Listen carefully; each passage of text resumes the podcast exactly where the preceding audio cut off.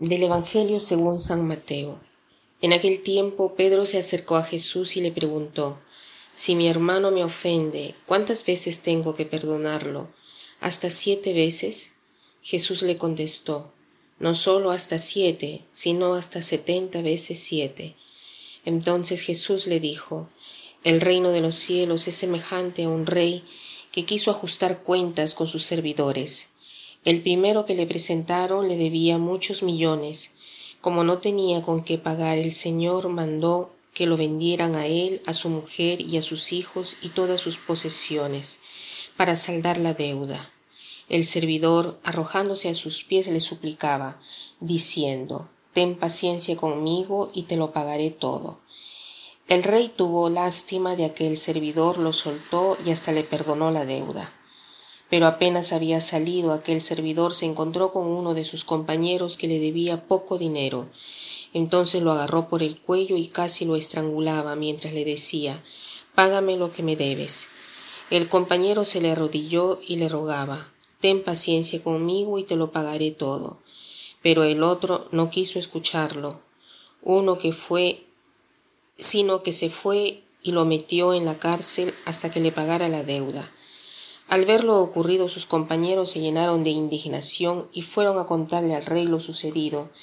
Entonces el Señor lo llamó y le dijo, Siervo malvado, te perdoné toda aquella deuda porque me lo suplicaste. ¿No deberías tú también haber hecho lo mismo?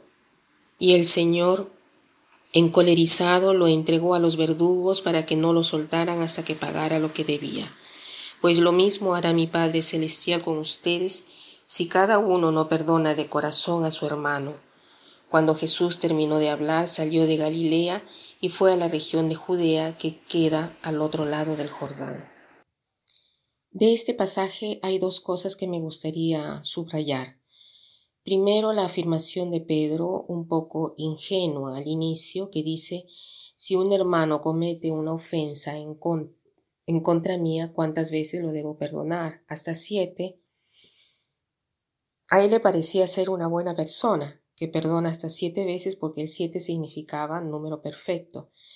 Pero Jesús le dice, yo te digo hasta setenta veces siete.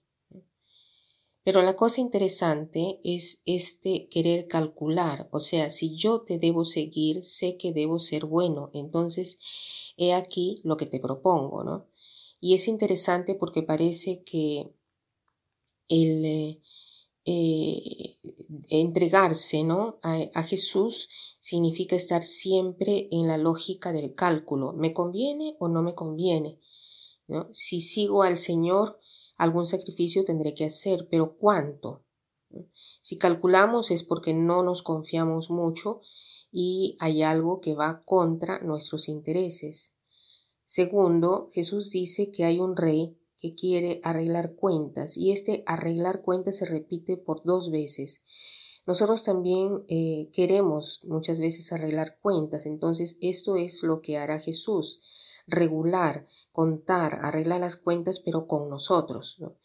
El problema es que si arreglamos cuentas con el Señor, terminamos mal, porque no hay proporción entre lo que tenemos que dar y eh, lo que estamos en grado de darle, porque sin Él nosotros no podemos nada. Y lo que nosotros le podemos dar en cuanto a justicia infinita no bastaría. ¿no? ¿Por qué? Porque Él es infinito. Y esto es lo que sucederá con los diez mil talentos, ¿no?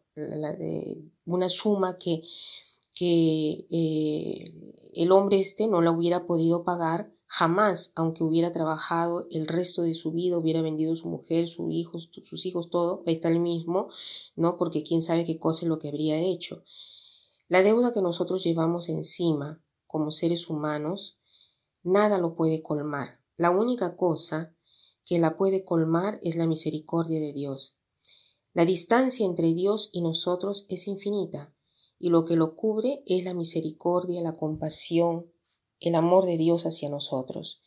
Esta es la lógica del discípulo. Una vez que nosotros decidimos ser discípulos de Cristo, debemos aprender a contar como cuenta eh, Dios, perdonando y eso basta.